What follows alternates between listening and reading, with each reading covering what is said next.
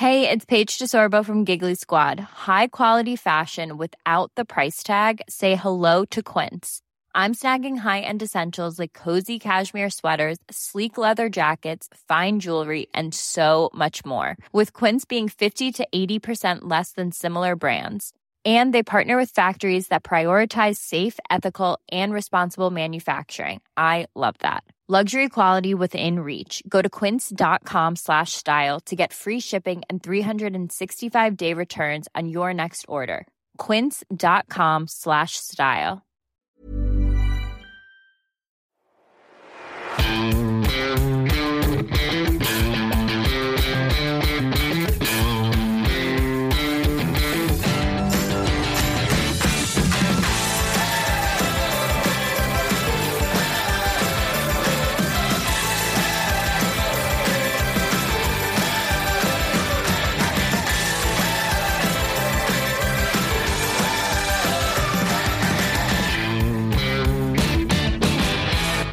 Moin Moin und herzlich willkommen zu einer neuen Folge des Finanzrocker Podcasts. Mein Name ist Daniel Kort und ich begrüße dich herzlich zu einem neuen Interview mit Nico von Finanzglück. Ich freue mich sehr über dieses Interview, das ist wirklich klasse geworden, geht auch wieder über eine Stunde und ich denke, auch hier kannst du eine ganze Menge mitnehmen und so ein paar echte Lacher sind auch mit drin.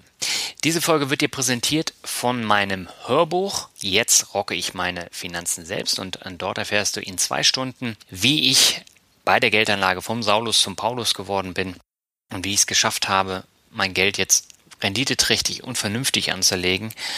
Und wenn du mich unterstützen möchtest, dann kannst du dir das über meinen Blog kaufen oder über den Link, den du in den Shownotes findest. Das vorab, ich würde sagen, legen wir gleich mit ein paar Bewertungen los.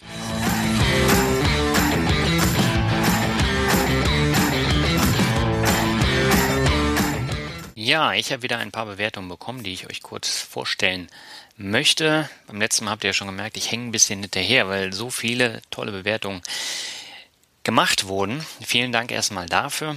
Ich fange an mit Smooth83. Schreibt informativ und unterhaltsam. Ein guter Mix aus Fachwissen und zwischendurch auch einfach mal was zum Zuhören. So wird es jedenfalls nicht langweilig. Weiter so. Ja, Smooth83, herzlichen Dank dafür. Die nächste Bewertung ist von Kasuboy1. Er schreibt äh, fast perfekter Finanzpodcast. Der Finanzrocker hat mir sehr viele neue Eindrücke geliefert, auf welche Art und Weise ich mein Vermögen vergrößern kann und ein paar davon plane ich auch umzusetzen. Mich persönlich hat allerdings nicht jede Folge angesprochen, zum Beispiel das Thema Immobilien ist für mich nicht allzu interessant. Daher nur die vier Sterne. Trotzdem verfolge ich den Podcast weiterhin und freue mich auf viele spannende Themen. Ja, auch vielen Dank für die Bewertung. Und wie beim letzten Podcast schon gesagt, ich bemühe mich ja, ein möglichst breites Spektrum abzubilden. Da gehören natürlich Immobilien dazu. Und nicht jeden interessiert es. Ich werde in Kürze auch eine Folge haben zum Thema Peer-to-Peer-Kreditmärkte. Auch das wird nicht jeden interessieren, aber ich versuche halt trotzdem, den Podcast so interessant zu gestalten, dass du auch beim Interview eine Menge mitnehmen kannst. Ja, und die nächste Bewertung kommt von F3W3R. Er schreibt Rock on. Vielen Dank für deinen super Podcast, auf den ich in meinem Urlaub Anfang Januar gestoßen bin. Seitdem habe ich alle Folgen nachgehört und freue mich jedes Mal, wenn eine neue Folge in meinem Podcatcher erscheint. Also bitte unbedingt weitermachen. Auch die Gäste waren, sind immer prima und der Finanzvisier rockt ergänzt durch den thematischen Schwerpunkt für jede Sendung dein, euer Portfolio sehr gut. Ja, F3WR3R ja, das habe ich auch gut hinbekommen. Äh, vielen Dank auch für deine Bewertung und jetzt geht's ab zum Interview. Viel Spaß!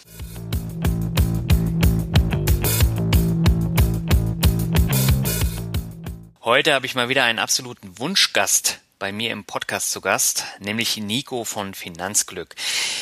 Bevor wir darauf eingehen, wie Nico und ich, wie wir uns kennengelernt haben, erstmal herzlich willkommen im Podcast, Nico. Alles klar bei dir? Moin, moin, Daniel. Alles gut. Super. Vielleicht magst du dich ganz kurz vorstellen für die Leute, die dich noch nicht kennen. Ja, ich bin ähm, Nico, 36 Jahre alt, äh, Ehemann, Familienvater mit einem Lütschen, der im April zwei Jahre alt wird, ähm, betreibe den Finanzglück-Blog und ja. Und kommst aus Norddeutschland, das hört man. Ich komme aus Norddeutschland, das stimmt, ja.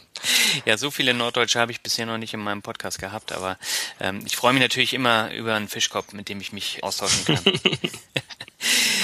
Wo wir gerade beim Thema Austauschen sind. Nico hatte mir im Oktober 2015 eine E-Mail geschrieben und hat dann gesagt, ja, er findet meinen Blog ganz gut und ob er nicht einen Gastartikel schreiben kann. Und das hat er dann auch gemacht und ich war so begeistert, äh, sowohl von seinem Blog als auch dann von dem Gastartikel, dass ich dann ordentlich Werbung gemacht habe. Und dann ist das Ganze so ein bisschen ins Rollen gekommen. Ne? Ähm, erinnerst du dich da noch dran? Ja, auf jeden Fall. Das war der Glücksartikel. Ne? Das war der also, Glücksartikel, genau. Ich muss auch sagen, ähm, ich habe auch selber gedacht, das war einer meiner besseren. Von daher wäre äh, war gut, dass er auch bei dir gelandet ist, weil ich glaube, dadurch sind dann auch letztendlich ein paar Leute aufmerksam geworden und sind mal äh, haben mal vorbeigeschaut. Ja, das ist natürlich dann auch ähm, wichtig, wenn man dann wirklich so einen echt coolen Artikel hat, wenn man den auf einem anderen Blog postet oder posten lässt, dass dann die Aufmerksamkeit dann ähm, auch rübergeht, ne? Ja. Und ähm, an der Stelle vielleicht auch nochmal vielen Dank heute für, ein, äh, für die Einladung zum Podcast. Ich habe ähm, äh, jetzt, glaube ich, bisher in meinem Leben drei Podcasts gehört. Ne? Die waren auch alle von dir. Von daher ist es jetzt schon ein Riesensprung, äh, meinen ersten Podcast auch mal selber zu machen. Ja, ich bin auch froh, dass du es machst. ja, also damals, äh, das war der, der erste Podcast, was er vom Finanzvisier. Und da habe ich mich einfach nur gefragt, der Typ, der schreibt so komisch, klingt der auch so komisch. So bin ich letztendlich da gelandet. Hat sich auch bestätigt. ja, ich meine, Albert hatte ja mit dem Thema Podcast überhaupt nichts zu tun, als ich ihn dann ursprünglich mal für meinen Podcast eingeladen habe. Und ähm, das war dann echt spannend, ähm, so mal den Verlauf zu erleben, wenn man mal miteinander spricht und wie sich das jetzt entwickelt hat, so nach einem halben Jahr. Ja, und also klingt ja lustig. Ist es auch. Ja, wollen wir ein bisschen über deinen Blog sprechen. Ähm, wie gesagt, ich finde den Blog äh, großartig, ich finde deine Texte super und das Thema Geldanlage und äh, auch Immobilien kommen bei dir sehr, sehr gut rüber. Warum hast du dich aber neben deiner Familie, der Arbeit und der Geldanlage entschieden, jetzt auch noch einen Blog zu machen? Ich meine, das ist ja auch ziemlich zeitaufwendig und gerade wenn du einen kleinen Jungen hast, dann hat man natürlich auch andere Prioritäten. Ne? Ja, ich, äh, ich weiß auch nicht, was mich da geritten hat. Aber das mit der Zeit und dem Zeitaufwand, muss ich auch sagen, äh, habe ich ein bisschen äh, unterschätzt. Mhm. Aber habe es auf keinen Fall bereut. Also um, um ein bisschen auszuholen, also bei mir kam ja irgendwann, ich glaube in 2013 war das noch, da habe ich noch in London gelebt zu der Zeit. Mhm. Ähm, da bin ich irgendwann mal auf diesen Mr. Money Mustache äh, Blog gestoßen und und habe dann mal so gelernt oder überhaupt dieses ganze Konzept der Konzept der finanziellen Freiheit, was das überhaupt ist, dass mhm. es sowas gibt, dass man sowas erreichen kann, habe mich dann da reingefuchst und, und irgendwann für mich festgestellt, ey, das das geht ja, ja? also das wäre ja was, was auch möglich ist für mich. Ja. Und daraufhin waren so die Themen, sag ich mal, Glück und Finanzen hatten mich sowieso schon interessiert.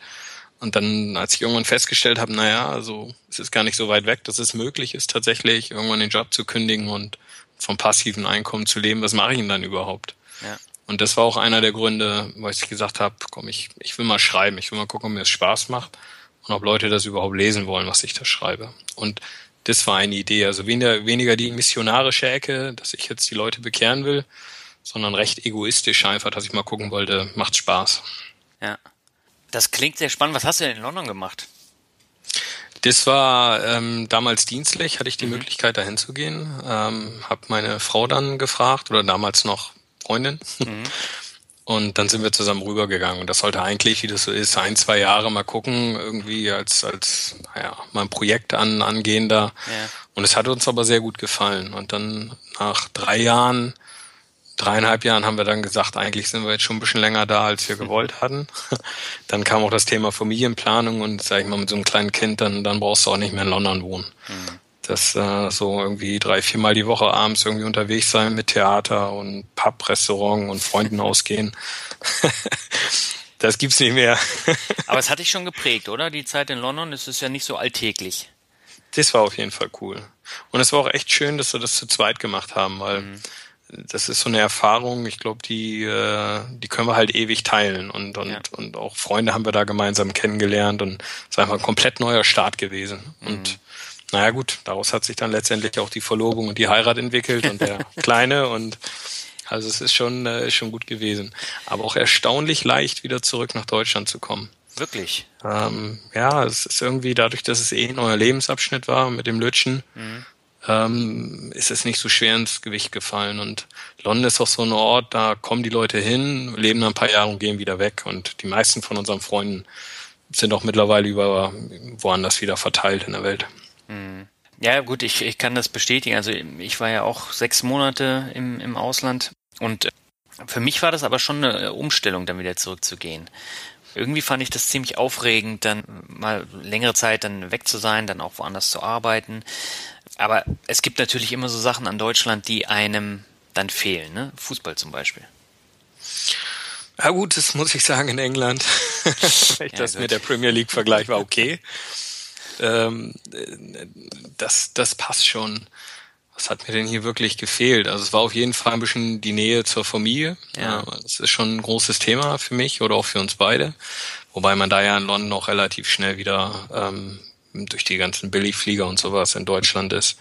Aber schon so ein bisschen die Nähe zu den Freunden von hier. Ähm, ich denke mal, das war ein Thema. Ansonsten hat uns damals gar nicht so viel aus Deutschland gefehlt, aber wir haben es jetzt auch gemerkt, dadurch, dass irgendwie durch den Kleinen unsere Eltern halt nicht mehr eben in Flieger ähm, springen und rüberkommen, mhm. regelmäßig. Hier ist halt viel einfacher, da springen sie ins Auto und kommen vorbei. Solche Sachen. Ähm, deswegen war es einfach der richtige Zeitpunkt. Und vier Jahre ist auch eine coole Zeit. Ich glaube, nach sechs Monaten, bei dir war es Neuseeland, ja, genau. richtig? sechs Monate ist nicht viel, da bist du immer noch im Entdeckermodus. Also wir waren schon so weit, dass wir irgendwann samstags uns eine Pizza bestellt haben und ein Video geguckt haben. Oder eine DVD. ja. Und dann weißt du halt auch irgendwann, naja, jetzt können wir uns mal langsam wieder zurückorientieren. Ja, ja, das ist doch cool. Und dann kam es zum Finanzglück. Wie, wie bist du denn zu dem Titel Finanzglück gekommen? Machen dich Finanzen glücklich oder wie kam das zustande? Ja, also der, ähm, es ist ja schon Finanzglück, ne? Aber die der Kern der ganzen Geschichte, äh, also es ist ein Finanzblock, aber der Kern der ganzen Geschichte geht ja um Glück. Also mein Ziel im Leben ist es ja möglichst glücklich zu leben. Ja. Das ist ja so der Hintergedanke. Ähm, und, und dabei spielen die Finanzen für mich aber irgendwie mit rein. Und so ist damals der Gedanke entstanden. Also nicht, dass irgendwie nach dem Motto Geld macht glücklich, weil viele Sachen, die dich glücklich machen, kosten nicht wirklich Geld. Also so eine Beziehung zu deinen Liebsten oder auch so ein kleiner Heiermann, der hier rumrennt. Oder die kleinen Glücksmomente, wenn dich einer morgens angrinst. Solche Sachen, die kosten ja nichts. Ja. Aber wo es dann richtig ähm, reinhaut irgendwann ist, wenn Finanzen dich unglücklich machen. Und das willst du ja eigentlich vermeiden. Mhm. Ähm, das ist eigentlich der einfachste Weg zum Glück zu finden. Und da ist es ja schon so, dass wenn du die Finanzen nicht in den Griff hast, äh, dass du dich vielleicht verschuldest, dass du dir keinen finanziellen Puffer ausbaust, äh, aufbaust, der in Notfällen kommt, dann hast du da erstmal so ein paar Faktoren, die dich wirklich aus der, ähm, aus der Kurve hauen und dich unglücklich machen. Mhm. Und der, die andere Seite ist, wenn du wirklich genug Vermögen aufbaust, dann kaufst du dir damit letztendlich Freiheit.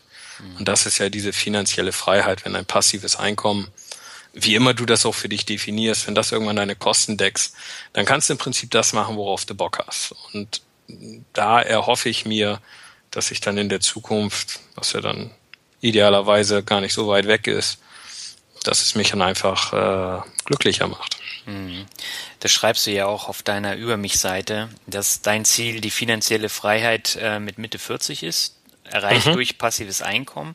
Wie willst du das denn erreichen? Ich meine, das sind ja jetzt so circa neun Jahre, ne? Genau, ja, ja.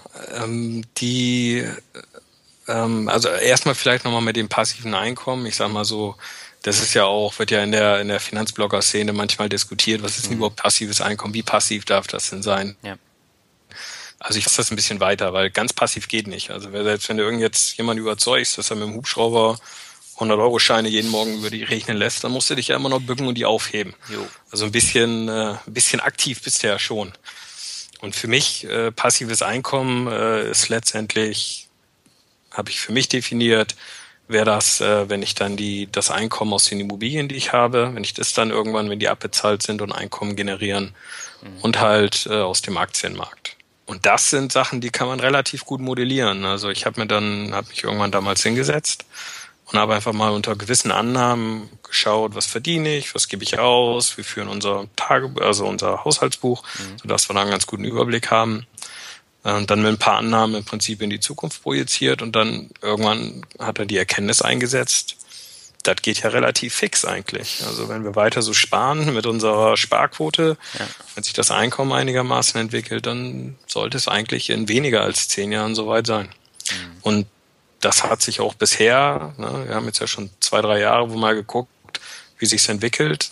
Ich glaube, das haut hin. Sprichst du denn mit deinem Bekanntenkreis über solche Themen? Eigentlich nicht. Ähm, aber es ist lustig, dass du es sagst, weil ich war letztes Wochen in Bremen mhm. und äh, bin dann auch freitagsabends mit den Jungs nochmal losgegangen und beim gepflegten Glas Wein, beim Spanier, haben wir dann tatsächlich über Finanzen gesprochen. Und also ich habe jetzt nicht irgendwie über Finanzglück, über den Blog gesprochen, aber mhm. einfach davon berichtet, dass ich ja diese tolle private Rentenversicherung habe, wo ich mhm. Tausende von Euro in Provisionen versenkt habe mit irgendwelchen windigen Beratern und habe mich ja. darüber ausgelassen. Ähm, und dann hat einer meiner Kumpels hat gesagt, du, ähm, es gibt ja keine Alternative zu Riester-Verträgen. Und das hat mich fast umgehauen. Mhm. Und dann meinte der andere, doch, gibt es. Er hat alles gekündigt, hat sich Gold gekauft und im Haus versteckt. Also es gibt schon Alternativen. äh, gut, ist halt die Frage, wie, wie er das Gold dann versteckt. Wahrscheinlich eingemauert dann irgendwie. Wahrscheinlich im Garten verbuddelt. Ja, oder so. ja, aber das sind natürlich Sachen, die fallen mir halt auch immer wieder auf. Und ich habe festgestellt, man kann mit, den, mit dem normalen Bekanntenkreis, auch mit der Familie, weniger darüber sprechen. Man kann sich wenig austauschen. Und das war ja auch mit ein Grund, warum ich jetzt meinen Blog gegründet habe. Einfach um auch über dieses Thema mal zu schreiben oder jetzt im Podcast auch zu sprechen. Und ich finde es unheimlich wichtig, dass man da dann auch so ein paar Beispiele, Beispiele bekommt, wie man Geld anlegen kann und was man damit erreichen kann. Du hast es ja eben auch schon gesagt. Auf jeden Fall. Und ich, der, der Trend geht auch, glaube ich, in die richtige Richtung. Ja. Es gibt ja immer mehr gute Finanzblogs ähm, und selbst die normalen Medien greifen es ja auf. Also da war ja dieser Spiegelartikel vor kurzem, die im mhm. Prinzip mal auseinander auseinandergenommen haben, was da alles so verkauft wird. Das hätte es, glaube ich, vor fünf Jahren nicht gegeben, sowas. So mittlerweile ist so ein bisschen hoffentlich, hoffentlich setzt da mittlerweile so ein kleines Umdenken ein. Mhm. Ähm, aber so mit dem direkten Freundeskreis, also ich möchte die jetzt auch ehrlich gesagt nicht belästigen. Ja? Also ich kann denen schon sagen, wie ich das sehe und was ich mache. Hab dann da auch nicht so die Scheu im Detail zu erklären, wie sie es mit den Wohnungen auf sich hat, wo ich jetzt mein Geld investiere und sowas alles. Mhm. Aber ich würde jetzt nicht so weit zu gehen, zu sagen, hey, jetzt kündige den ganzen Scheiß, mach das, das, das. Also mhm. da hört es dann irgendwo auf. Mhm. Ähm, Im Prinzip Alternativen aufzeigen, aber andere überreden, jetzt irgendwas zu machen, ähm, da, da würde ich dann, so weit würde ich nicht gehen. Mhm. Sprichst du denn mit denen auch über deinen Blog? Nee. Ähm, noch nicht. Ich weiß nicht. Ähm, bisher ist das immer noch so ein Thema, wo ich mir ein bisschen uneins bin. Ja. Ähm, es wissen tatsächlich wenige Freundinnen oder von mit denen spreche ich auch drüber mhm. und mein Bruder. Ich habe noch nicht mal mit meinen Eltern drüber geredet, was eigentlich äh, sehr komisch ist, weil wir haben eine, eine sehr offene Beziehung eigentlich. Mhm. Werde ich irgendwann machen. Ähm, aber im Moment muss ich selber erstmal gucken, ein bisschen reinwachsen. Und ich sag mal, bis vor zwei, drei Monaten wusste ich ja noch nicht mehr, ob ich das überhaupt durchziehe. Ja? Also mhm. es war ja so eine Sache, mal reintesten, mal gucken, wie es läuft. Ja. Aber ich muss sagen, es hat sich mittlerweile so gut entwickelt, dass ich es mir eigentlich ohne gar nicht mehr richtig vorstellen kann. Mhm. Ja, das wird irgendwann dann zur Passion, ne? Ist tatsächlich so. Mhm. Also man, also ich muss mich selber immer erinnern, dass ich sage jetzt, was ist wichtiger? Jetzt, wenn irgendwie, keine Ahnung, statt jetzt einen Beitrag zu schreiben oder mit meinem Lütschen irgendwie noch zu spielen oder mit meiner Frau einen schönen Abend zu verbringen, da muss ich mich tatsächlich immer wieder daran erinnern, was denn überhaupt Priorität hat im Leben. ähm, und, und den Blog dann weglassen, ja, auch ja. wenn es blöd ist und dann vielleicht der Beitrag nicht fertig wird, weil ich eine E-Mail nicht beantworten kann oder einen Kommentar äh, beantworten kann, aber oder im Urlaub auch mal komplett auszuschalten, aber das sind so Sachen, ähm, naja, da muss ich einfach mal die Prioritäten richtig rücken. Und das ist mhm. immer nicht so ganz einfach dann, ja. Kennst du bestimmt. Ich kenne das auch, genau. Und äh, ich finde es lustig, also ich meine, bei mir wissen mittlerweile ja auch ähm, eigentlich alle, dass ich das mache, aber auch da kommen dann massig Vorurteile dann. Ähm, das ist schon krass. Also eigentlich mag ich in meinem Bekanntenkreis gar nicht mehr darüber sprechen, über diese Thematik. Ja, es, irgendwie ist das so, ein, so, eine kulturelle Geschichte, glaube ich, auch hier. Mhm. Also es, man wird da jetzt nicht ähm, für bewundert, ein Finanzpolster fürs Alter aufzubauen. Ja. Ja, im Gegenteil. Ja. Die kaufen lieber Autos oder äh, einen neuen Fernseher. Und das ist ja das, was wir auch beim Finanzvisier Rockt immer wieder sagen. Und das stimmt wirklich. Also wenn ich mir das im Bekanntenkreis angucke, da ist der Fernseher und das Auto mehr wert, als ähm, an der Börse irgendwas anzulegen. Ja, und ich hatte auch mal mit, mit, mit einem Kumpel drüber gesprochen, der sich jetzt halt ein, weißt du, dem kleines Kind zu Hause, mhm. genau wie wir, wollen sich ein Haus kaufen. Also die brauchen eigentlich Kohle. Mhm. Aber er kauft sich halt ein Auto für 20.000 Euro. Und auf meine Frage, warum, kam die Antwort, das muss ja auch ein bisschen Spaß machen, Aha. das Autofahren. Und da kannst du halt nichts zu sagen. Das ist so, ja, okay, dann. Da beißt man sich dann auf die Zunge, ne? Ja, und das muss man auch, glaube ich, weil ich meine, du schnackst sonst irgendwie so viel die Leute voll mhm. und die wollen es dann gar nicht hören und dann, man kann immer Alternativen aufzeigen, aber ich, ja, ich glaube, irgendwann riskiert man sonst auch vielleicht eine Freundschaft, wenn, wenn Leute dann einfach da nicht bereit für sind, nicht wollen oder wie auch immer. Ja. Dann lass uns mal so ein bisschen Butter bei die Fische tun. Ähm, wie jo. legst du denn an? Aktiv oder passiv und warum? Ähm, also bei mir sind ja zwei Sachen. Einmal die Immobilien und einmal Aktienmarkt. Das sind ja so die beiden ähm, Standbeine. Beim, beim Aktienmarkt ähm, schimpfe ich mich, wie nennt man das auf Neudeutsch, passiver Buy-and-Hold-Anleger oder mhm. sowas. Ja. Also ich ähm, habe ungefähr ein Monatsgehalt als Notreserve mhm. auf dem Konto. Ähm, auch mal zwei oder so, aber ich sag mal so, das Minimum ist immer ein Monatsgehalt, das langt eigentlich. Mhm. Und alles, was darüber hinaus aufs Konto reinkommt, geht zu 40 Prozent, also alles in ETFs, zu 40 Prozent MSCI World ETF und dann je 30 Prozent europäische Nebenwerte und Schwellenländer. Mhm. Und mit jeder Investition versuche ich dann die, ähm, die Gewichtung, die ursprüngliche wiederherzustellen. Mhm. Also verkauft wird nichts, aber mit jedem Kauf ähm, wird wieder die alte Gewichtung dann, dann hergestellt. Mhm. Das habe ich mir eigentlich jetzt einmal zurechtgelegt. Ähm, fand ich auch gut, habe ich einen Beitrag drüber geschrieben. Ähm, ich hatte ursprünglich noch statt MSCI World einen anderen ETF. Und es wurde dann echt gut kommentiert und auch diskutiert. Und dann, dann habe ich mich sozusagen umentschieden. Mhm. Und jetzt steht es einmal und jetzt verschwende ich da auch keine Gedanken mehr ran. Jetzt wird reingebuttert, was immer reinkommt, geht in die Dinger. Ja. Und ich habe Seelenfrieden. Ich muss mir über meine Geldanlage in dem Sinne dann hier gar keine Sorgen mehr machen. Mhm. Oder Zeit investieren. Das heißt aber, du legst äh, manuell an und nicht über einen automatisierten Sparplan, oder? Nee, war bei mir hier kommt die Kohle ähm, ein bisschen stückelweise rein oder dann haben wir mal große Abbuchungen. Ja. Ähm, und ich warte einfach immer, bis ich dann irgendwie ein paar tausend Euro zusammen habe und dann, und dann investiere ich. Ja, bei mir juckt's dann immer in den Fingern, schon vorher. Ja, gerade jetzt, ne? Ja, aber gerade jetzt äh, habe ich das alles schon investiert. Okay. Ja. Ja, es ist, es ist wieder so eine Sache, also man, man findet ja nie den richtigen Zeitpunkt, ja. Also weder Market Timing äh, würde ich für mich jetzt einfach mal sagen, dass ich das irgendwie gebacken kriege, schlau zu machen. Vielleicht auch keiner, weiß es nicht, ich auf jeden Fall nicht. Äh, genauso Einzelaktien auszusuchen mit dem Zeitaufwand, den ich betreiben möchte, der eigentlich gar nicht existiert, weil eigentlich will ich da überhaupt keine Zeit drauf verschwenden. Mhm. Ähm, das funktioniert alles für mich nicht. Und von daher brauche ich irgendwas, wo ich abschalten kann, wo ich im Jahr vielleicht eine Stunde drin investiere und mhm. das langt eigentlich. Und mit der Strategie fahre ich jetzt durch. Mhm. Klare Ansage, finde ich gut. Ähm, du hast das Thema Immobilien ja auch schon angesprochen. Das ist ja so dein, deine zweite Anlagestrategie. Ähm, damit beschäftigst du dich ja auch im Blog und du hast zwei Wohnungen in Berlin. Ich glaube auch in einer Innengegend wie Prenzlauer Berg. Die hast du, glaube ich, 2011 gekauft, als der Markt noch relativ überschaubar war, also preislich noch nicht ähm, überhitzt. Warum hast du dich denn dafür entschieden, dort Wohnungen zu kaufen? Ja, also es war jetzt generell Wohnungen zu kaufen, war jetzt nicht so die große strategische Entscheidung. Ähm gewesen. Mhm. Ich habe mir einfach am Aktienmarkt nur die Finger verbrannt, ja. Mhm. Also ich bin damals im Prinzip jedes Fettnäpfchen getreten, was irgendwie ging. Also Aktien, die mir irgendeiner erzählt hat, die sich dann schrecklich entwickelt haben oder aktive Fonds, die ich dann irgendwie alle drei Monate verkauft habe und irgendwie wurde das Geld immer weniger, also ja. total bescheuert. Und dann hatte ich die Schnauze voll und habe ich gesagt, mein Gott, jetzt äh, was gibt's noch? Und, und Immobilien ist ja eine Alternative. Ja. Und ähm, gab ein paar Gründe, warum Berlin. Also meine Frau kommt aus Berlin, das heißt, es sind ein paar Leute vor Ort. Ähm, und ausschlaggebend dafür war tatsächlich ein Londoner Kollege, ein Engländer, der noch nie in Deutschland war, mir gesagt hat, du, ähm, mein Anlageberater hat mir gesagt, ich soll in Berlin Wohnungen kaufen, im Prenzlauer Berg. Mhm. Da ich gedacht, wenn die Briten jetzt schon kommen, dann, also jetzt geht's bald ab wie der, die Schmitzkatze. Ja. Und dann habe ich im Prinzip einfach die Entscheidung getroffen, ich kaufe mir jetzt in Berlin eine Wohnung.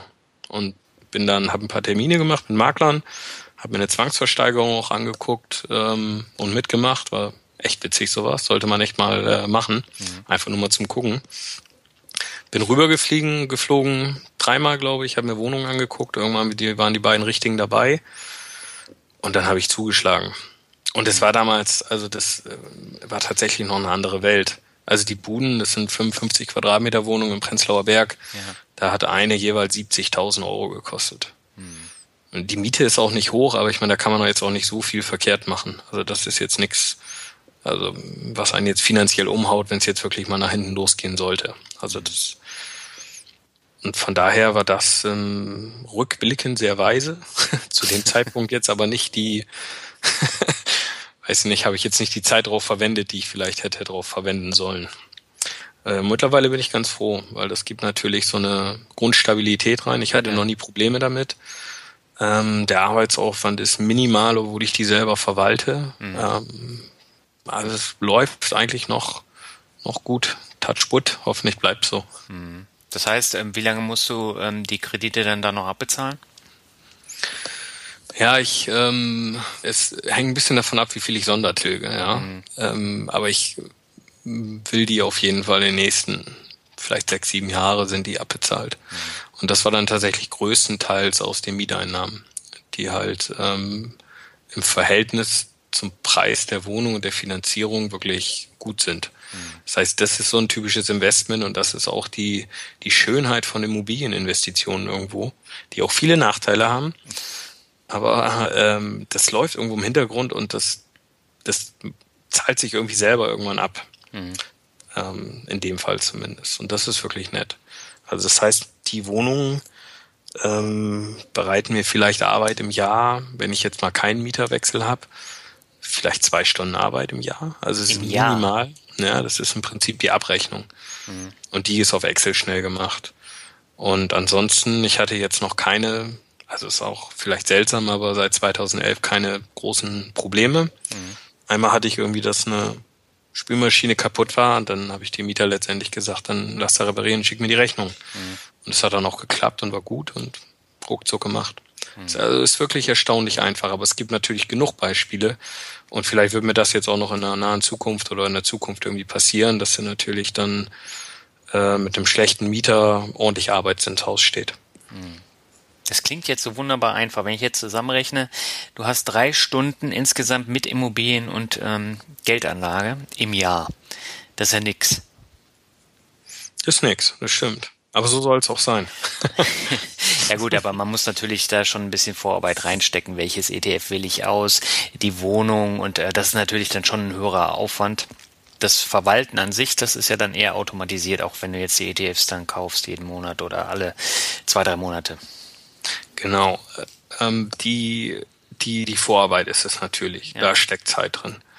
Ähm, sich den ganzen Kram anzulesen und dann eine Entscheidung zu treffen und das dann im Prinzip alles erstmal auf eine feste Grundlage zu stellen. Mhm. Aber mein Rat an die Leute ist dann auch wirklich, gerade wer jetzt irgendwie nach dem Studium oder nach der Ausbildung anfängt und die erste Kohle verdient, das ist der Zeitpunkt, wo man sich's angucken sollte. Mhm. Dann legt man sich einmal fest und dann ist echt Augen zu und durchziehen. Und damit kannst du dann letztendlich ohne großen Aufwand irgendwann Vermögen schaffen. Und ob das jetzt irgendwie ähm, dich einfach nur besser schlafen lässt nachts, weil du weißt, mir kann jetzt nichts passieren. Mhm. Wenn ich einen Jobverlust habe, dann haut mich das nicht aus der Reihe. Oder ob du fürs Alter vorsorgst und einfach ähm, freudestrahlend ins Alter gehst und keine Sorgen dir um deine Rente machst oder ob du vielleicht auch mit äh, 55 aufhören kannst zu arbeiten, weil du die finanzielle Freiheit erreicht hast. Mhm. All diese Sachen kommen dann von selber. Aber wenn man Geld einmal auf den Weg schickt und einfach ähm, sich entwickeln lässt und den Zinseszins seine Magie äh, wirken lässt, dann kommen davon ganz alleine irgendwann gute Resultate raus. Und dafür muss man nicht viel Zeit investieren. Mhm. Ja gut, ich investiere jetzt ein bisschen mehr Zeit als du äh, im Monat, aber äh, ich lege ja auch aktiv an, wobei es ist nicht so viel, wie mir alle immer versuchen einzureden, aber ähm, es hält sich noch im Rahmen, sonst würde ich das gar nicht neben Blog, Podcast und sonstigen Kram äh, hinbekommen so viel in die Aktienauswahl dann reinzustecken. Also das ist letztendlich ja auch ein automatischer Prozess, aber ähm, generell habe ich jetzt in den letzten Jahren eben auch gemerkt, ähm, wie schnell das geht mit dem Geld sparen und Geld vermehren dann auch. Ne? Und es gibt ja auch verschiedene Arten, Geld anzulegen und ich äh, würde das für mich auch in der Zukunft vielleicht gar nicht ausschließen, dass ich ähm, einfach Bock habe, mir Aktien rauszusuchen und eine Dividendenstrategie zu verfolgen. Mhm das ist dann aber eher Interesse. Also im Moment habe ich einfach genug um die Ohren und auch keine Lust, äh, mich damit zu beschäftigen groß. Von daher brauche ich eigentlich eine Geldanlage, die irgendwo im Hintergrund mitläuft. Mhm. Aber die, ähm, äh, warum viele halt nicht anfangen, ist, dass sie das, das scheuen, da einmal reinzugucken. Und da kann man vielleicht die Angst nehmen, dass es ja gar nicht so viel Zeitaufwand ist. Also für so ein, meinetwegen, wer jetzt passiv Geld anlegen möchte, da reichen ja zwei, drei Bücher, vielleicht ja. sogar ein Buch. Dann setzt man sich einmal hin und sagt, so mache ich das jetzt, äh, setzt einen Sparplan auf äh, und dann lässt man laufen. Das kriegt man ja gar nicht mehr mit irgendwann, wie viel gespart wird. Hm. Ja, ich gucke da zum Beispiel in meinen Sparplan, gucke ich gar nicht rein, weil ich will dieses Geld auch nicht verwenden, sondern das läuft automatisch ähm, weiter und ähm, dafür habe ich sonst mein Tagesgeldkonto, um da dann das Geld dann umzuschichten. Tagesgeldkonto nutze ich zum Beispiel gar nicht. Gar ja. nicht? Ist, nee, also ich, ich habe eins und ich hatte das auch mal Geld drauf gehabt. Mhm. Aber bei mir ist ähm, Girokonto, wo halt die ganzen Abbuchungen kommen. Ja. Und da muss halt genug drauf sein, dass auch mal so ein paar unerwartete Brummer jetzt meinetwegen abgefangen werden. Mhm. Aber wie gesagt, mehr als ein, zwei Monatsgehälter da jetzt eigentlich nicht rauf. Und ansonsten radikal alles rein in die, in die Sachen. Wann immer Geld da ist, wird investiert. Hm. Ja, aber du bist dann auch nicht so ein Jäger und Sammler wie ich bei meinen äh, ganzen Konten. Das glaube ich. Ich habe das mal gelesen. Du hast ja irgendwie 285 Konten. Die ganz so viele sind es nicht. Aber Albert meint ja auch immer, für jeden Tag des Monats habe ich ein Konto. Aber das stimmt nicht ganz. Auch fast. Ähm, aber gut, äh, lass uns mal über Vorbilder sprechen. Du hast eine wunderbare Reihe äh, ins Leben gerufen, nennt sich finanzielle Vorbilder. Und ähm, da sind einige echt gute Interviews entstanden. Du hast ja auch Monika Reich äh, interviewt, äh, die hatte mhm. ich ja auch in meinem Podcast schon zu Gast. Und jetzt äh, auch eine relativ junge Frau, die mit Immobilien die finanzielle Freiheit mehr oder weniger erreicht hat. Ähm, warum hast du denn diese Reihe gestartet? Was war die Intention dahinter? Aus purer Not heraus. Weil es gibt so wenig Vorbilder, ja. Ich meine, dieses, ja. dieses finanzielle Freikonzept hätte ich nie vorher gehört, bevor ich irgendwann da mal durch Zufall bei einem US-Blog drüber gestolpert bin. Mhm. Wenn man sich in den USA mal umguckt, da gibt's ja reihenweise Leute, die wirklich von ihrem passiven Einkommen leben können. Ich ja. kenne keinen persönlich und habe da auch ehrlich gesagt bis zu dem Zeitpunkt noch nie von gehört. Und für mich sind Vorbilder wirklich wichtig, weil dann, also in verschiedensten Bereichen, mhm. kriege ich eine Idee, dann denke ich, Mensch, die hat das ja echt drauf, die macht das wirklich super, so will ich das auch können. Ja. Und dann ähm, muddel ich mich da durch und finde so meinen eigenen Weg und irgendwann mit dem Ziel voraus, da will ich mal hinkommen. Mhm. Und es fehlt hier. Und dann habe ich gedacht, das gibt's auch gar nicht. Und dann habe ich den ähm, Peter Ranning, den Privatier, einfach mal angeschrieben mhm. und habe ihn gefragt, ob er nicht mal sozusagen als Startpunkt ähm, seine Story erzählen könnte. Mhm. Und das hat er dann netterweise gemacht und das habe ich dann verbunden mit einem Aufruf an die finanziell Freien dieser Welt, meldet euch bitte. Ja. Und die, die Monika kannte ich ja schon. Ich glaube, hattest du da nicht auch im Buch irgendwas mitgemacht? Ja, ich War bin da auch nicht? in dem Buch drin. Ja, wollte ich doch sagen. Ähm, und dann hatte sich noch der Christo ähm, gemeldet, wobei, hm, das hatte, es war ein interessanter Fall. Die Kommentare, die habe ich gesehen, die genau, waren sehr interessant. Dir die Kommentare an, dann weißt du warum. Die, ähm, und dann äh, hat sich tatsächlich die erste, die sich auf diesen Aufruf gemeldet hat, war die Melanie. Mhm. Äh, mit einer ganz schüchternen, ganz niedlichen E-Mail, in der sie im Prinzip gesagt hat, hey, mich dürfte es eigentlich gar nicht geben. Ich bin 39 Jahre, ich bin eine Frau und ich habe meine finanzielle Freiheit erlangt, ohne dass ich jetzt irgendwie was geerbt hätte oder sowas. Mhm. Die Kombination, ich glaube, die gibt's wirklich nicht oft. Und das fand ich super. Und dann hat sich so eine so eine E-Mail-Korrespondenz äh, über Wochen hingezogen und daraus ist dann dieses ähm, Interview entstanden, mhm. in der sie letztendlich beschrieben hat, dass sie ohne jetzt irgendwie, ich glaube, sie hat auch gar nicht studiert, sondern ganz solide eine Ausbildung, auch einen relativ normalen Job gehabt, aber seit ihrem 14. Lebensjahr das Ziel vor Augen, ich möchte so schnell wie möglich vom Mieteinnahmen leben können. Mhm. Und zwei Jahrzehnte später oder ein bisschen mehr hat es dann tatsächlich gelangt. Mhm. Und ausschlaggebend war bei ihr, nachdem sie dann mehrere Immobilien gekauft hatte und aggressiv die Schulden immer getilgt hat durch einen sehr sparsamen Lebensstil, wurde sie dann irgendwann, hat sie ihren Job verloren. Ich meine, das ist ja auch schon eine Sache, die andere Leute komplett aus der Bahn wirft. Ja. Und sie hat es halt als Möglichkeit genommen, hat die Kohle aus der Abfindung genommen, den Rest runterbezahlt und hat irgendwann dann relativ schnell festgestellt, ich kann arbeiten, aber ich muss nicht. Mhm. Und sie hat mich dann halt gefragt, ob ich andere Leute kenne, die auch finanziell frei sind und ob es denn da irgendwie Möglichkeiten gibt, in Kontakt zu kommen. Mhm. So ist das entstanden. Mhm. Sehr spannendes Thema. Aber ähm, bei ihr war es ja auch so, sie hat ja auch ein, ein größeres Haus ne, mit mehreren Wohnungen äh, und dann nochmal zwei separate Wohnungen. Genau. Und ich glaube, sie wohnt auch selber noch in einer. Ja. Also sie hat selbst auch noch eine Eigentumswohnung. Das ist schon enorm, wenn man sich das vorstellt, was dann in diesem Zeitraum von zwei Jahrzehnten, sage ich mal, vielleicht von dem ersten Gehalt bis zur finanziellen Freiheit und jetzt ohne irgendwie ähm, Geld von außen wirklich dazugekommen, was er da erreicht hat. Und die inspirierende Sache ist dann ja wirklich, wenn man es Ziel vor Augen hat und echt durchzieht, mhm. dann packt man sowas. Also man muss wirklich nur wollen. Es steht, die Tür stehen offen. Man ist seines eigenen Glückes Schmied, oder wie heißt das? Man, man kann alles Mögliche erreichen, wenn man sich halt nur aktiv drum kümmert und dann auch echt durchzieht. Ja. Ja, das ist ja nicht nur ähm, bei der finanziellen Freiheit so, das ist ja auch beim Thema Jobs und was möchte ich erreichen. Ähm, ich meine, natürlich hat man da eine starre Vorgabe und natürlich hat man Themen wie Hamsterräder und ähm, aber generell ist es so, wenn man was wirklich will, dann kann man das auch erreichen. Das ähm, merke ich jetzt zum Beispiel gerade auch. Ja, auf jeden Fall. Und auch da wieder vielleicht ein Beispiel von letzter Woche, als ich in Bremen war. Also wir haben im, im direkten Verwandtenumfeld ähm, eine Situation, wo, wo finanzielle Ängste richtig da sind. Ja? Also ein drohender Jobverlust und es ist nichts auf dem Konto da und es wird im Prinzip ist die Grundeinstellung, wir haben es schwer im Leben, weil das Leben spielt uns nicht gut mit. Mhm. Und diese ganze Idee, dass man ja sein Leben selber gestalten kann und aktiv es so gestaltet, dass man glücklich ist, mhm das fehlt halt. Und wenn man dann in so einer Passivität ist und wirklich ein Spielball von äußeren Einflüssen ist, das macht unglücklich. Und das ist, glaube ich, ganz schwierig. Von daher ist es sehr frischend zu lesen, so eine Geschichte wie Melanie, ja. die, die aktiv sowas schafft. Und was mich immer wieder wundert, also solche Stories liest du mit, mit Immobilien, ja? Also ja. relativ wenig mit, mit dem Aktienmarkt. Mhm. Und das erstaunt mich eigentlich, weil am Aktienmarkt sollte es in meinen Augen einfacher sein, Vermögen zu schaffen ähm, aber es wird weniger gemacht. Also mit Immobilien ist wirklich dieser, dieser, dieser Wunsch vielleicht da, diese Schulden möglichst schnell loszuwerden. Und man hängt sich wirklich rein, zahlt diese Immobilien ab und plötzlich realisiert man, mein Gott, da kommt ja relativ viel Geld rein, ohne dass ich irgendwas machen muss oder mhm. viel machen muss. Mhm.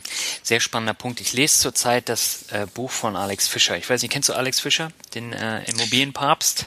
Ein paar Mal gehört, noch nichts gelesen oder so. Ja, ich hatte ihn in meinem Podcast zu Gast. Äh, das ist auch mein längster Podcast gewesen mit anderthalb Stunden. Und ähm, ich bin jetzt einer der auserwählten Probeleser und jetzt ähm, lese ich mir sein Buch in, äh, in der Bahn dann äh, täglich immer durch. Und bei ihm geht's halt auch konkret um diese Geschichte mit Immobilien reich werden und wie man reich wird. Und er sagt halt auch immer, wenn man eine Immobilie kauft, muss man die, ähm, die Kredite tilgen. Und das ist dann ähm, der Ansporn, um zu sparen. Und wenn ich dann an der Börse investiere und dann feststelle, ja, irgendwie funktioniert das nicht so ganz, höre ich mal wieder auf. Das kannst du bei Immobilien nicht so einfach. Diesen schlauer Fuchs. Spricht er mir aus der Seele. Ja, er hat noch so andere Sachen. Meinst du, muss ich mal reingucken? Ja, das Buch, das kommt ähm, demnächst raus. Ähm, also ich habe es noch nicht ganz durch, aber der Titel ist Reicher als die Geissens. Äh, ist schon mal ein sehr geiler Titel. Und die erste Auflage verschenkt er. Ach, guck mal an. Ja. Und ähm, er möchte halt, dass die Leute ähm, praktisch ein Fundament schaffen, um was im Leben zu erreichen. Und äh, dann nimmt er dann halt immer Sachen aus seinem Leben, die er dann da vorstellt.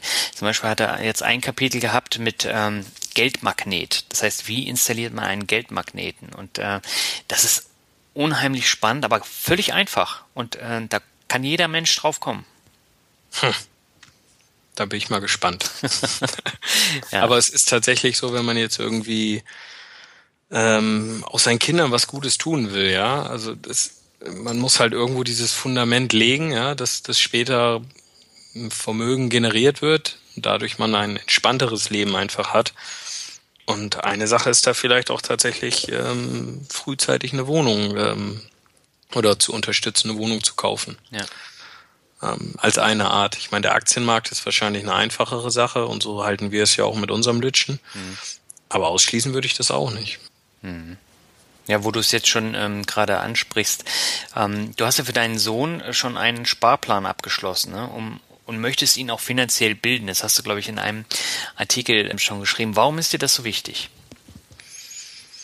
Weil ähm, Eltern halt so einen riesen Einfluss auf ihre Kinder haben. Und als wir Eltern wurden, ähm, da ist schon ein bisschen Panik aufgekommen, weil ich meine, du kannst ja vor Bücher durchlesen und du guckst auch, was haben deine eigenen Eltern so mit dir angestellt und warst du zufrieden oder nicht. Aber eigentlich wirst du dir dann dieser, dieser, dieser überwältigenden Verantwortung bewusst.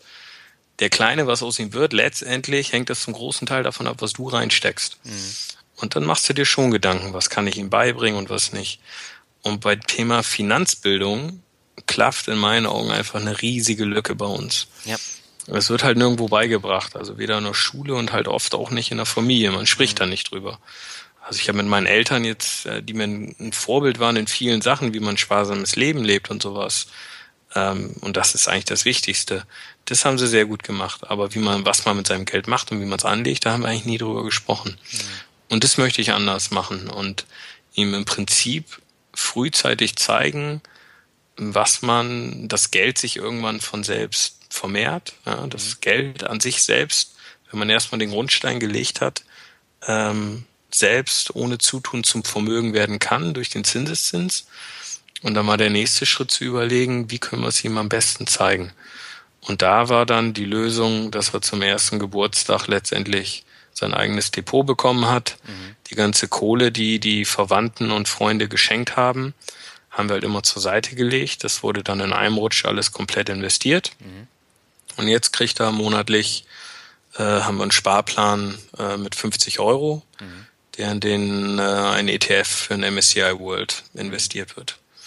Und so ist Heiermann mit seinen, na, wird jetzt irgendwann zwei im April, ist er jetzt schon passiver Take-and-Hold-Anleger wie sein Papa. ja, das dann, ist eine coole Sache. Und ich glaube einfach, irgendwann wird er halt sehen, dass Dividenden reinkommen, ähm, wie sich selber vermehrt. Und er hat ja jetzt 18 Jahre Zeit, das zu checken. Mhm. Und dass wir drüber reden. Und es ist, glaube ich, einfacher, wenn er es an einem eigenen Beispiel sieht, mit seinem eigenen Geld, interessiert es ihn hoffentlich mehr, als wenn das jetzt irgendwie ein theoretisches Beispiel ist. Mhm. Und dann ist er hoffentlich mit 18 so weise, dass er realisiert hat, dass er damit irgendwas machen kann. Vielleicht kauft er sich auch ein BMW. Wer weiß. das bleibt ihm ja dann überlassen, ne? Das bleibt ihm überlassen, genau. Ja. Da sehe ich dann, ob es irgendwie die Erziehung gefruchtet hat oder nicht. das heißt, ähm, das würdest du auch generell anderen Eltern empfehlen? Ja, wobei da, ähm, da halte ich es im Prinzip wie im Swingerclub. Ähm, jeder darf, aber keiner muss.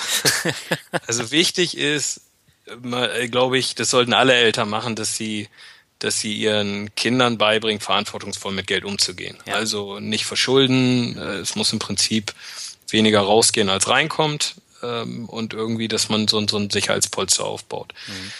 Wie weiter man das dann macht, ist dann allen überlassen. Und da gibt es, glaube ich, viele Wege und es kommt auf die Situation an und so. Aber ich glaube, so ein Sparplan ist schon nicht verkehrt.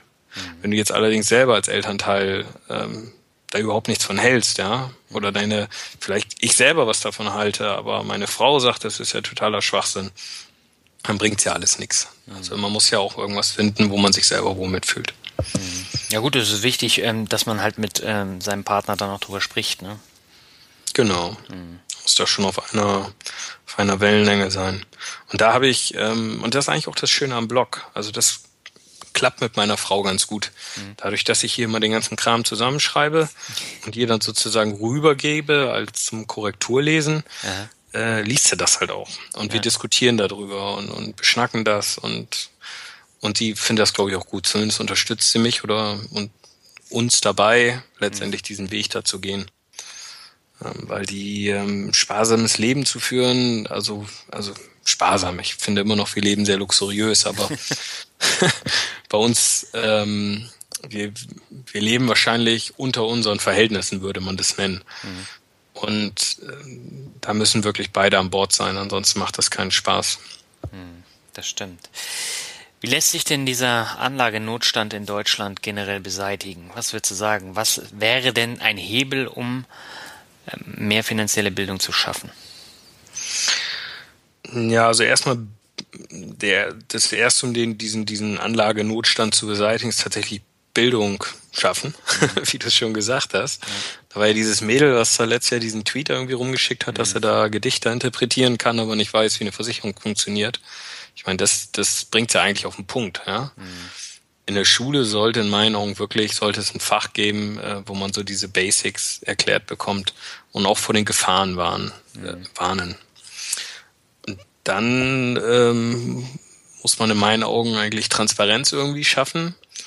Also dieses ganze Provisionsgeschäft hintenrum mit Kickbacks, die da irgendwie wild durch die Gegend fliegen, mhm. das ist einfach nicht gesund. Also ich glaube, in England gibt es ja diesen Ansatz, dass tatsächlich alles nur irgendwie honorarbasierend sein darf. Ich glaube, da hattest du auch mal was drüber geschrieben. Genau, die haben es abgeschafft. Ja, und also das ist natürlich dann insofern vorbildlich.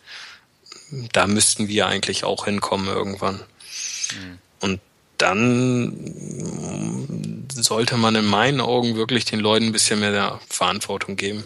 Und die Leute müssen es auch wollen. Also letztendlich, man ist ja selbst als Anleger der Dove, wenn man so ein Ding abschließt.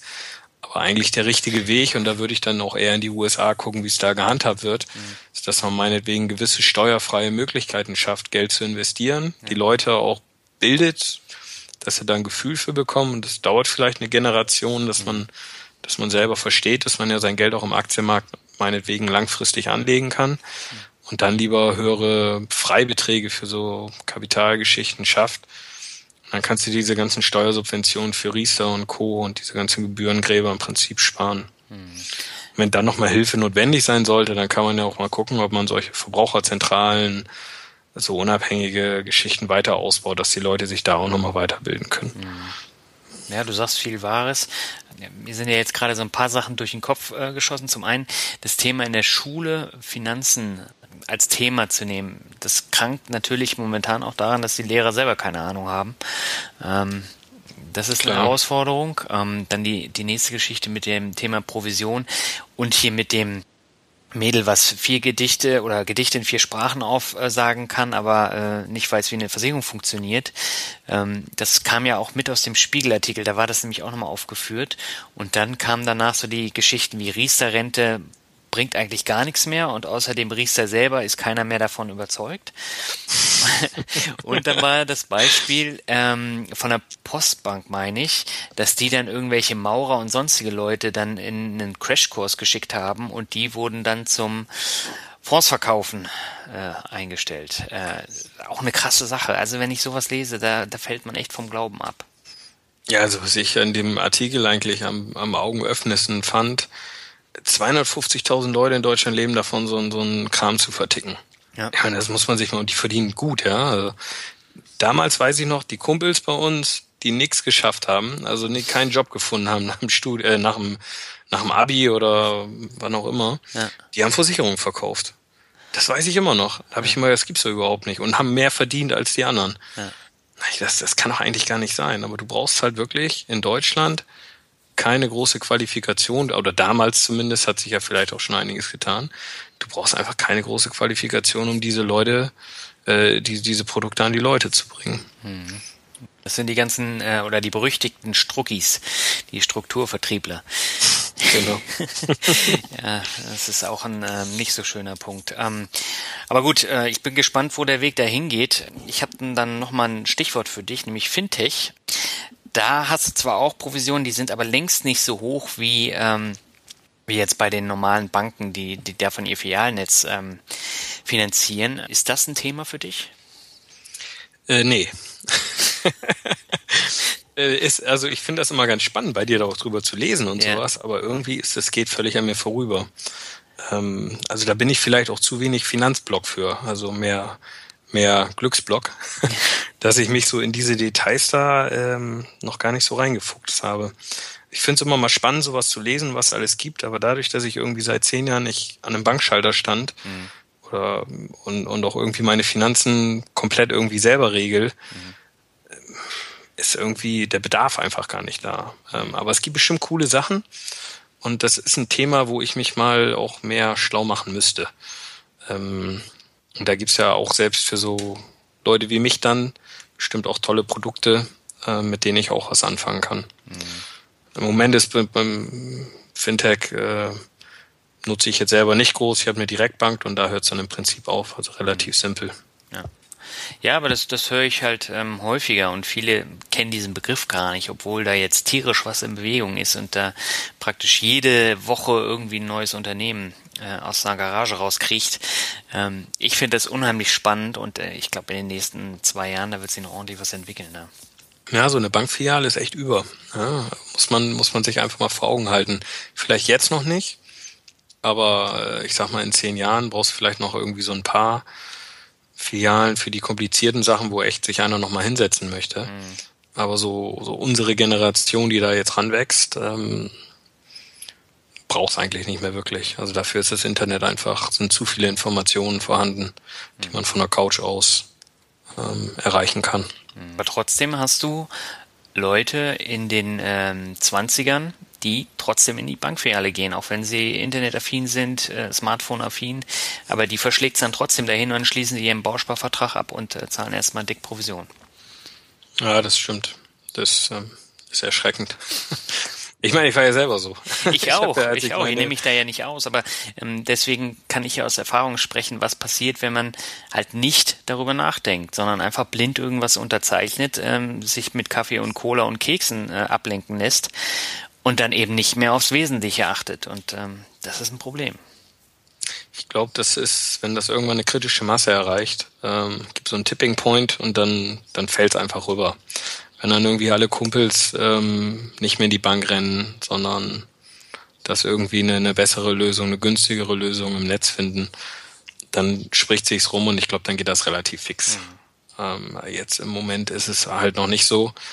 Und Finanzbildung haben wir drüber gesprochen, ist halt auch noch so eine, so eine, ein Feld, wo man noch viel tun kann.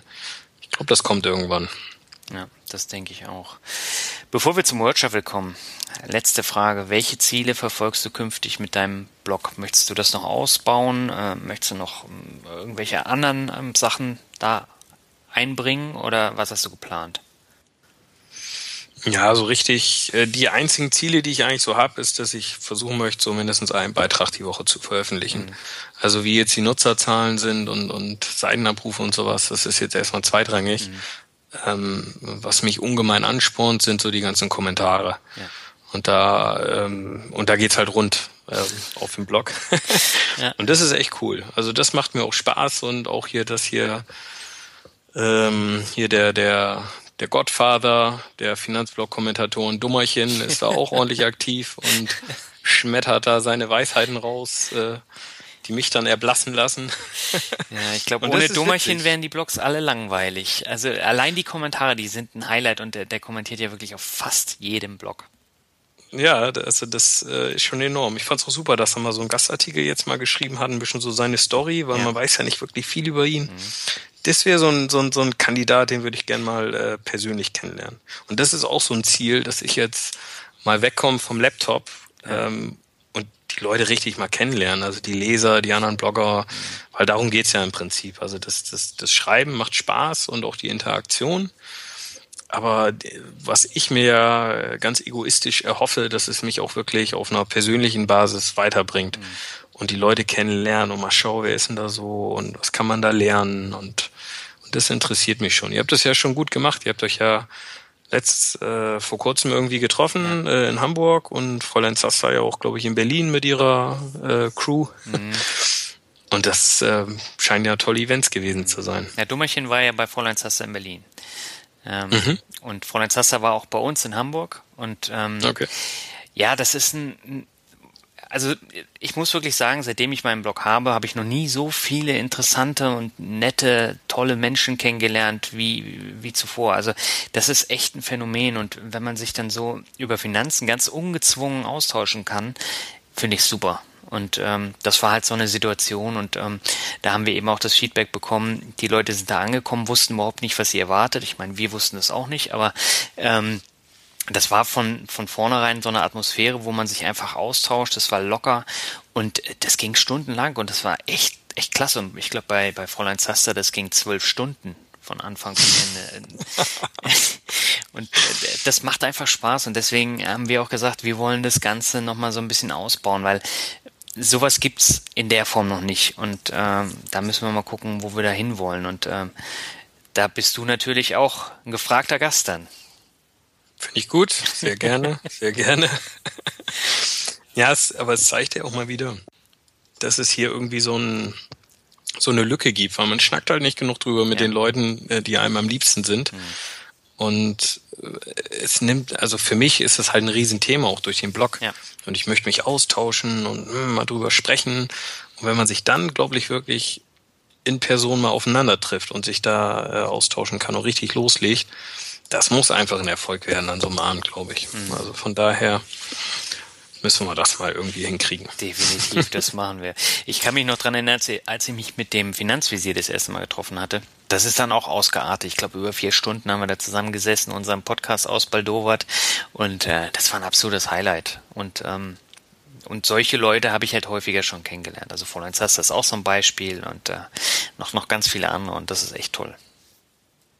Ja, der Finanzvisier und du, da haben sich auch zwei gefunden. Ja, ja aber meine Albert ist einfach ein Unikum und äh, allein äh, der Podcast, wenn ich mit ihm die Interviews mache, das ist für mich ja schon eine Herausforderung, weil da musst du echt eine halbe Stunde lang hellwach sein und dann immer aufpassen, was da dann für, für ein Konter kommt. Und das bringt mich persönlich ja auch weiter. das glaube ich. Super, dann lass uns mal zum Herzstück äh, jedes Finanzrocker-Podcasts kommen. Und zwar dem Word Shuffle. Das heißt, ich nenne jetzt Begriffe, die irgendwas mit dir zu tun haben und du sagst einfach, was dir einfällt. Das kann kurz sein, das kann aber auch lang sein.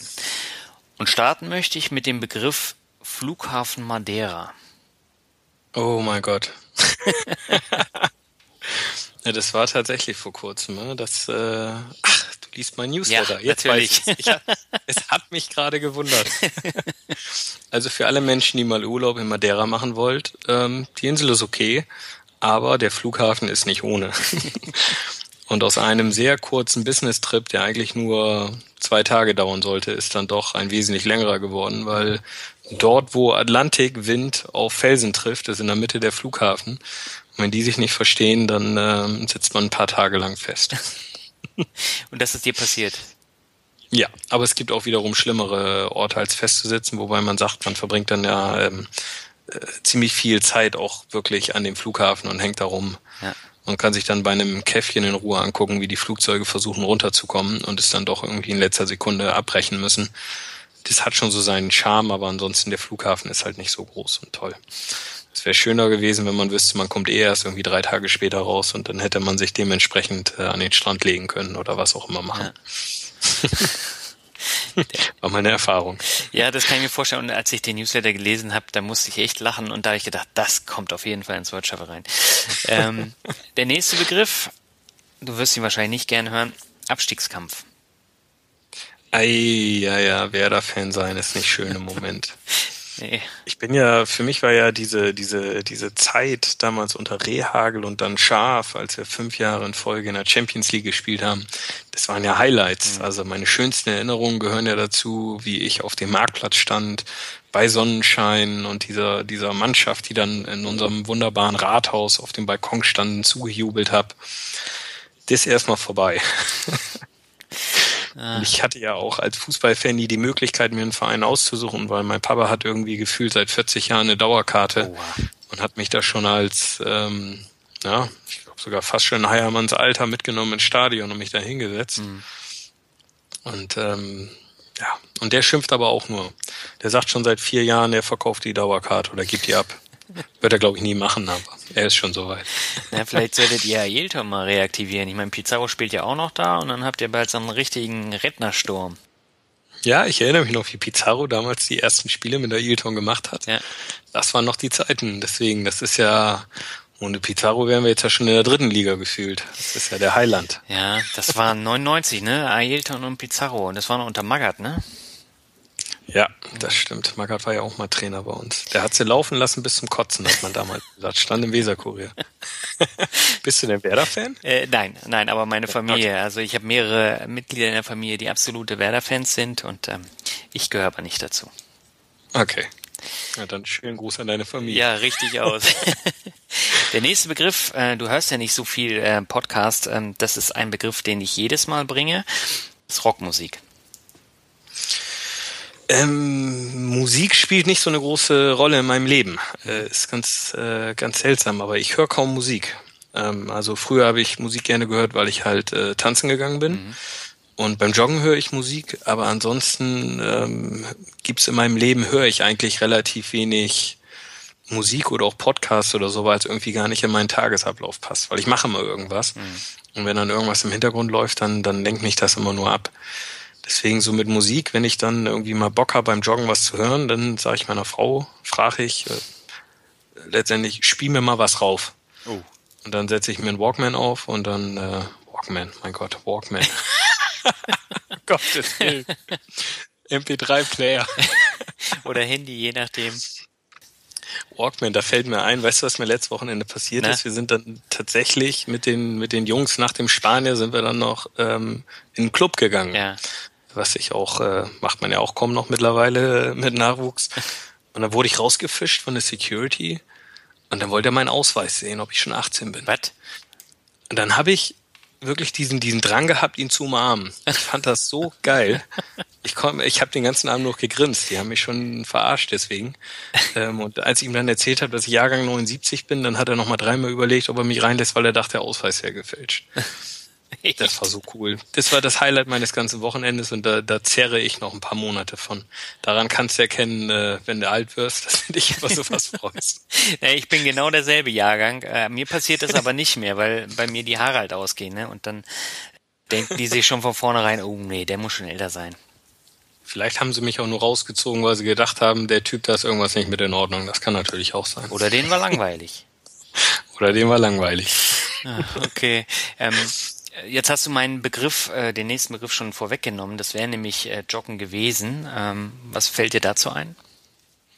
Ja, Joggen ist eine tolle Sache. Also das ist für mich bedeutet Joggen irgendwo auch äh, Freiheit, Stressabbau und einfach auch Glücksgefühle. Also weil ich bin in der Lage, dadurch, dass ich auch längere Distanzen gerne laufe, dass ich irgendwann komplett abschalte. Mhm.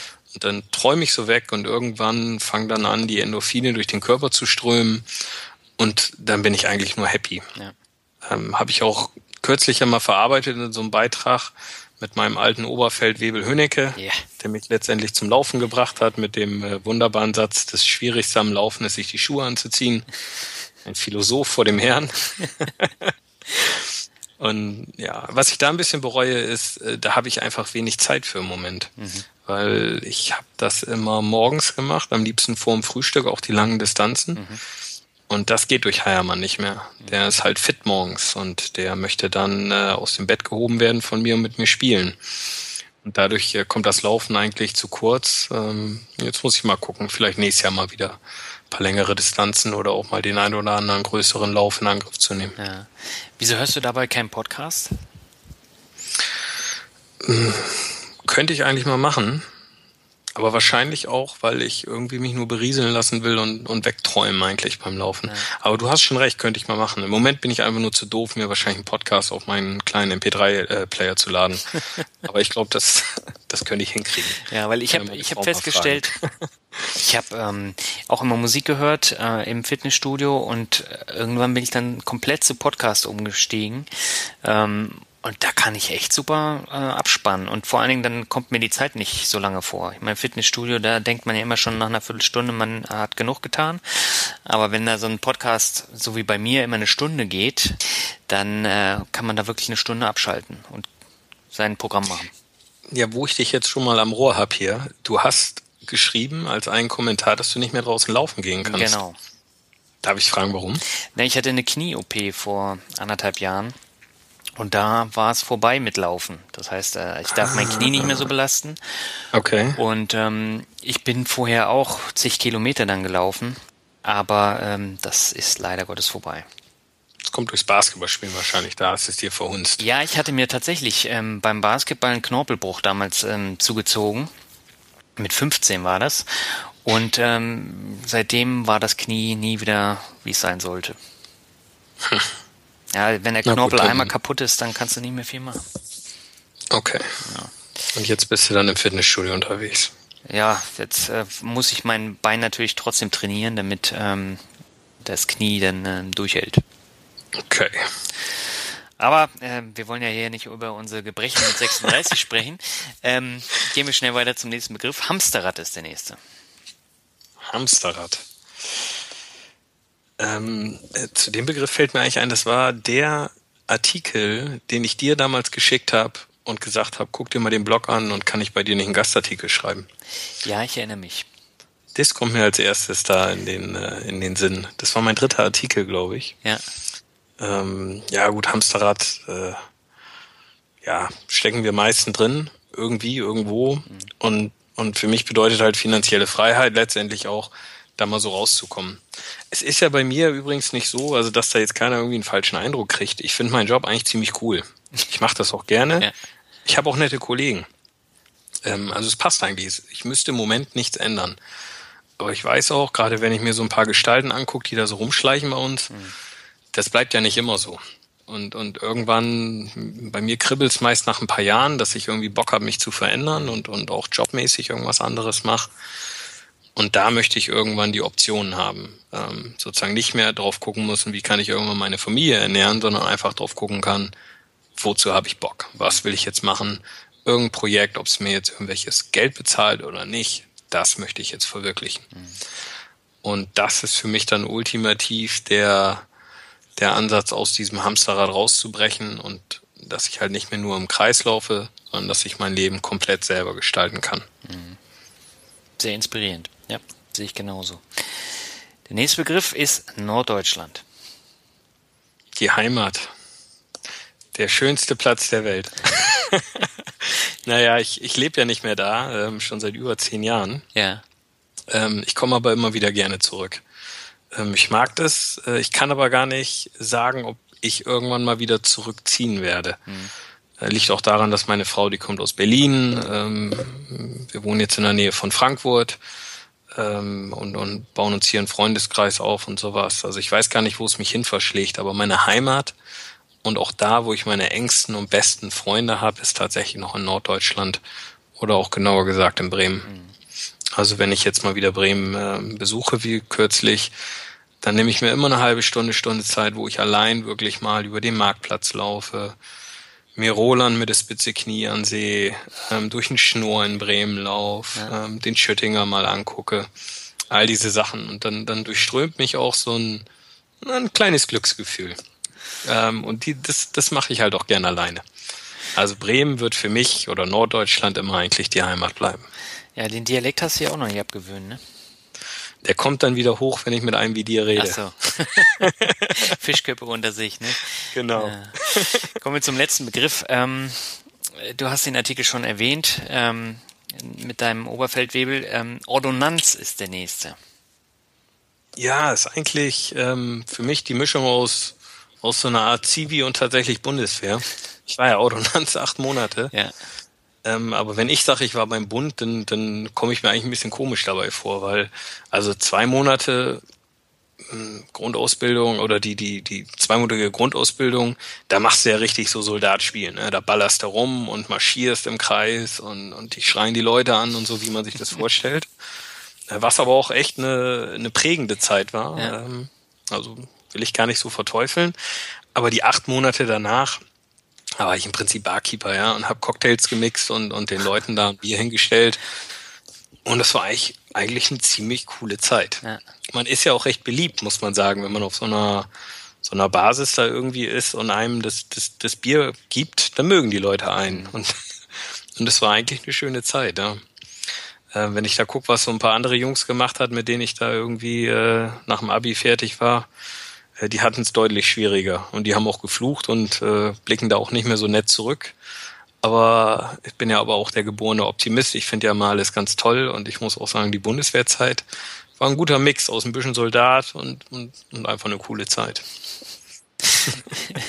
das war ein schönes Schlusswort. Ähm, da, da muss ich jetzt aber nochmal einwerfen. Ich war vor drei Wochen war das, glaube ich, ähm, auf dem Wochenendtrip mit meiner Freundin. Und dann haben wir meine alte Kaserne besucht. Die ist nämlich hier an der Küste. Äh, das Nest heißt äh, Totendorf. Ähm, Spitzname Totendorf, weil da ist nur die Kaserne und ein Gasthaus. Und okay. da sind wir jetzt nach 15 Jahren mal wieder hingefahren und äh, sieht noch genauso aus wie vorher. Und ähm, ich war ja äh, auch Stabssoldat, das heißt, ich habe Zigaretten geraucht und äh, dann haben sie mich Möbel zählen geschickt. Also das war so ein ähm, Heeresflugabwehrschule und die haben da sehr viele ähm, Gebäude gehabt, wo dann die ganzen Flugschüler und Skischüler untergebracht wurden und dann haben sie mich dann immer ähm, zum Stühle und Tische zählen geschickt, weil sie keine andere Verwendungsmöglichkeit hatten und dann Gott, gehen Sie mal darüber und zählen Sie mal die Stühle wieder. Da haben Sie was zu tun. Ja, das war auch ein Highlight. Man muss den Tag ja auch irgendwie rumkriegen. Ja, oder? ist ganz schlimm. Äh, du stehst ja um, um 6 Uhr auf und dann antreten und dann sitzt du da rum, qualmst ohne Ende und äh, irgendwann ist Schluss. Und das Lustige ist ja, wir hatten Küstenposten. Das heißt, ähm, man hat sich da gefühlt wie David Hasselhoff ähm, auf, diesen, okay. auf diesen tollen ähm, äh, Buden, äh, die, die Bretterbuden, ne? die kennst du ja auch nur, dass es halt an der Kieler Küste war. Da war es richtig kalt. Also da waren teilweise minus 20 Grad und du musstest da vier bis acht Stunden stehen. Kamera überwacht. In dieser Hütte war eine Heizung. So, und dann ging die ähm, Kamera immer hin und her und du hast sie gehört. Und dann ist einer von uns immer Bildzeitung lesen gegangen in, und aufwärmen. Und dann fliegender Wechsel, sobald die Kamera dann an uns vorbei war. Das waren Highlight-Zeiten. Ja, es ist, ist eine ganz andere Subkultur. Irgendwie. Ja. Das kann man auch immer schlecht erklären, ja. erklären, aber wenn man einen trifft und mal irgendwie anfängt drüber zu erzählen, da kann man kannst den ganzen Abend mitfüllen. Mhm. Weil man hat irgendwie so viele kuriose Sachen erlebt. Ähm, das ist unfassbar. Und vor allem mein bester Freund, der war in der gleichen Kaserne, kam auch aus Berlin und äh, der hatte dann äh, genau solche Geschichten dann zu erzählen. Ja, ist auf jeden Fall äh, ist ein unterhaltsamer Abend. Mache ich ab und an auch mal ganz gerne. Das stimmt. Aber bevor wir jetzt hier in Schwafeln kommen, ich bin auch durch mit meinen Begriffen. Bedanke mich bei dir echt herzlich für das sehr interessante Gespräch. Die äh, Stunde haben wir schon längst geknackt, ähm, aber das ist mir gar nicht so aufgefallen. Ja, es ging dann doch irgendwie alles recht äh, locker von der Hand. Ich muss ja sagen, ich war ja ein bisschen nervös vorher. Das sind sie ich alle. Sowas, ich, ich finde, so als Podcast-Jungfrau geht man ja dann doch schon mit einer gewissen Anspannung in sowas rein. Äh, aber es war sehr nett. Das fand ich auch. Aber äh, das Phänomen habe ich häufig. Also ich glaube, 80 Prozent aller meiner Interviewpartner waren noch nie im Podcast. Und ähm, das ist dann am Anfang immer was äh, komplett Neues. Und da ist immer ähm, die Herausforderung, dass man äh, die äh, Gesprächspartner dann ruhig kriegt. Und das geht eigentlich durch so ein Gespräch ziemlich schnell. Ja, du machst das auch ganz gut. Danke, das freut mich zu hören. Und dann hoffen wir mal, dass es den Hörern auch gefällt, aber da gehe ich mal ganz fest davon aus, weil ähm, wir haben ja so viele Themen angeschnitten. Das sollte dann schon passen. Ja, dann wünsche ich dir alles Gute für deinen Blog, Nico. Wir hören mit Sicherheit Dankeschön. voneinander und dann bedanke ich mich für das Gespräch. Und ich bin mir sicher, dass wir dieses Jahr das irgendwie nochmal hinkriegen, uns auch mal die Hand zu schütteln persönlich und ein paar alte Bundeswehrgeschichten auszutauschen. Das machen wir. Alles klar. Bis dahin. Mach's gut. Ciao. Ciao.